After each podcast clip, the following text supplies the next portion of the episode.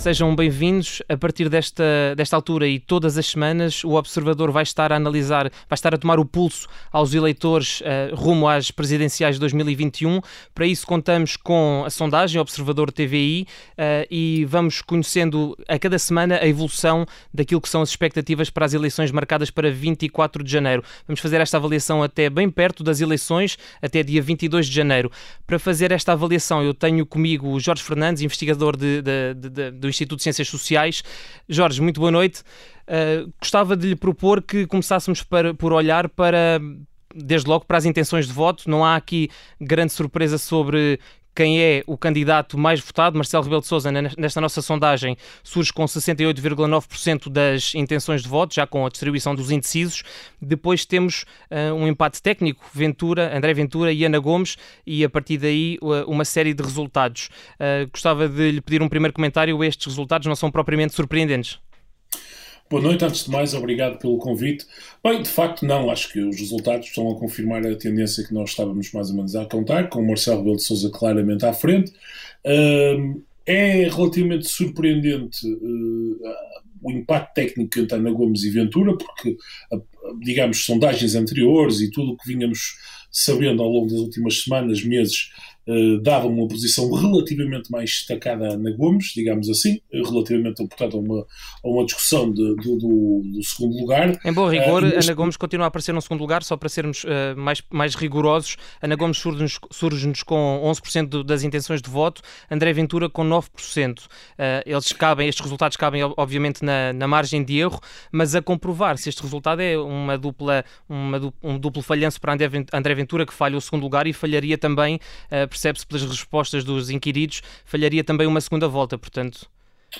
Eh, é verdade, sim, quer dizer, eu, eu, eu, eu, acho que relativamente a André Ventura, um, acho que essas afirmações que o líder do Chega fez têm que ser tomadas com alguma cautela, isto é, eu acho que ele está a tentar fazer esse tipo de afirmações sobre a importância do segundo lugar, da segunda volta, eu acho que ele está plenamente consciente das dificuldades que tem, uh, no entanto, uh, eu, eu acho que um, um resultado de, vamos dizer, 9, 10% para um partido que tem um ano e meio é um resultado absolutamente notável. E um resultado que coloca exatamente à, à, frente Marisa Matias, que nesta sondagem surge com 6,5% das intenções, João Ferreira com 3,5%, uh, eh, Tiago Manhã Gonçalves, por exemplo, com 0,9% e Vitorino Silva com 0,2%. Portanto, uma posição, diria, confortável até para André Ventura?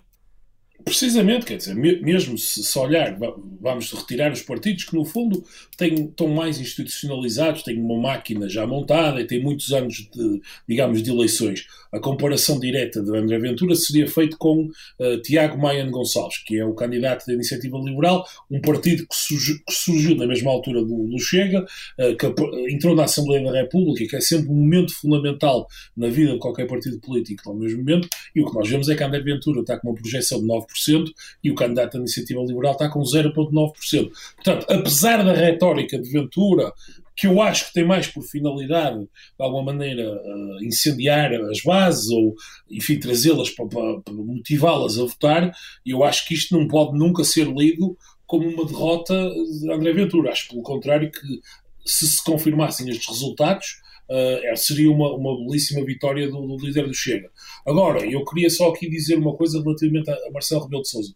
Uh, que não que é sai beliscado por demorar a assumir a sua recandidatura e de resto recolhe um 69% da avaliação do seu mandato, do seu primeiro mandato, portanto sai, sai bem na fotografia.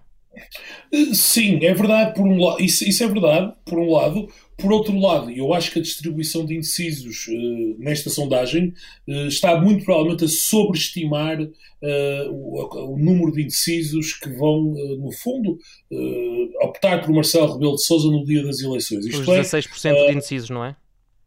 Exatamente. Não, não. O, o, que eu acho é que em dezembro, né, portanto, no momento em que estamos a gravar, eu diria que a indecisão de algum eleitor poderá ser, provavelmente, entre participar ou não participar no ato eleitoral, uh, mas eu diria que, há pouco espaço para Marcelo uh, crescer eleitoralmente ao ponto que esta sondagem uh, está a apontar. Isto é, eu diria que as pessoas, o eleitorado que está indeciso, se decidir participar, uh, portanto, na, na, nas eleições, uh, e não se abstiver, não é?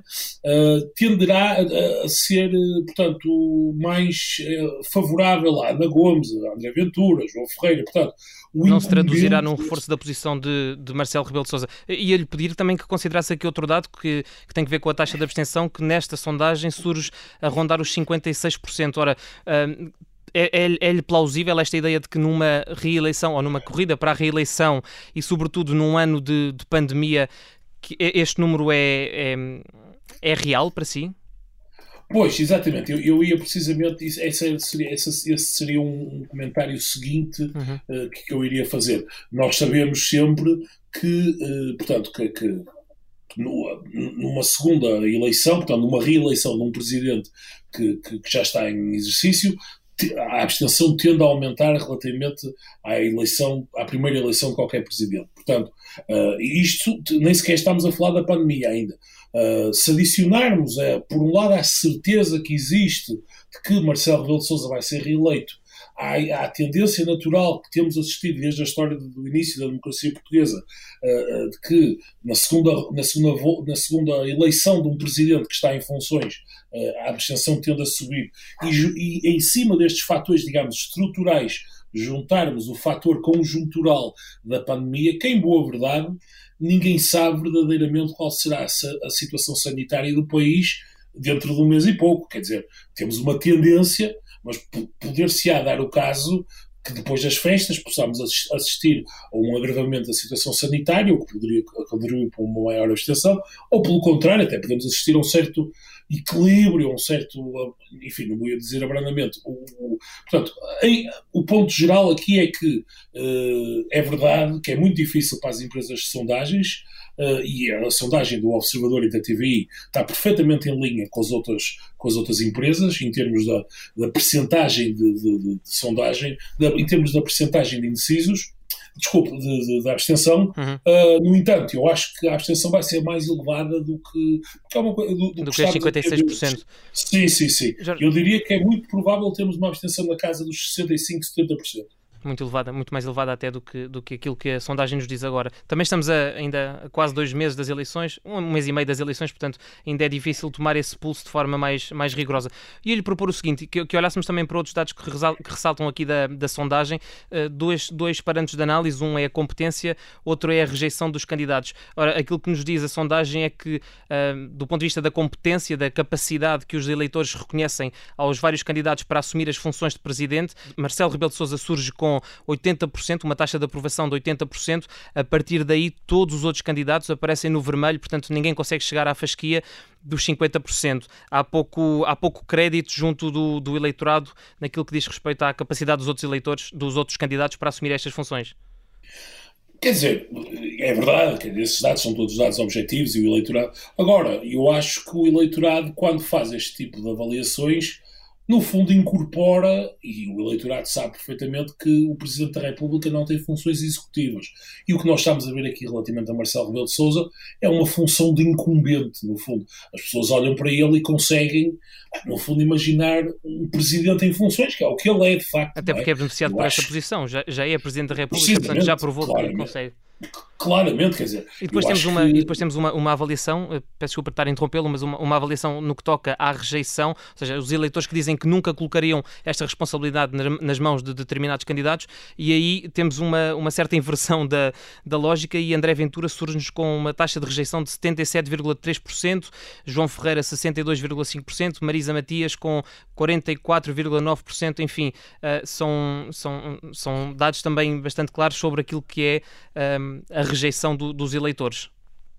Sim, sim, isso parece-me perfeitamente plausível. Aliás, se reparar, no fundo, esses, esses são os candidatos que provêm de áreas políticas mais, eh, portanto, mais extremas no, no, sistema, quer à direita, quer à esquerda. E, portanto, no fundo, são sendo os candidatos de áreas mais afastadas do, do, centro, onde se concentra a maioria dos eleitores, portanto, são mais polarizadores, de certa maneira. Portanto, a André Ventura é natural que suscite uh, uma reação muito negativa pelas, por, por parte da esmagadora maioria, seguidos pelos candidatos da extrema-esquerda, do PCP, do Bloco de Esquerda. Portanto, isso parece perfeitamente natural e aí vê-se, por exemplo, que Ana Gomes, apesar de tudo, é uma candidata Tem crédito junto do eleitorado.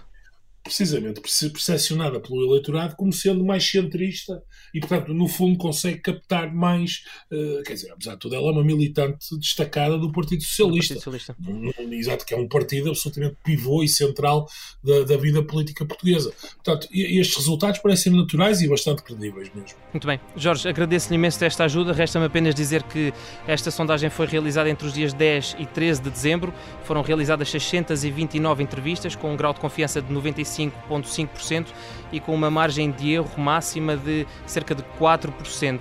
Mais uma vez, Jorge, muito obrigado. Nós voltaremos na próxima obrigado. semana para voltar a olhar para estes resultados que a sondagem uh, Observador TVI nos traz. Até lá.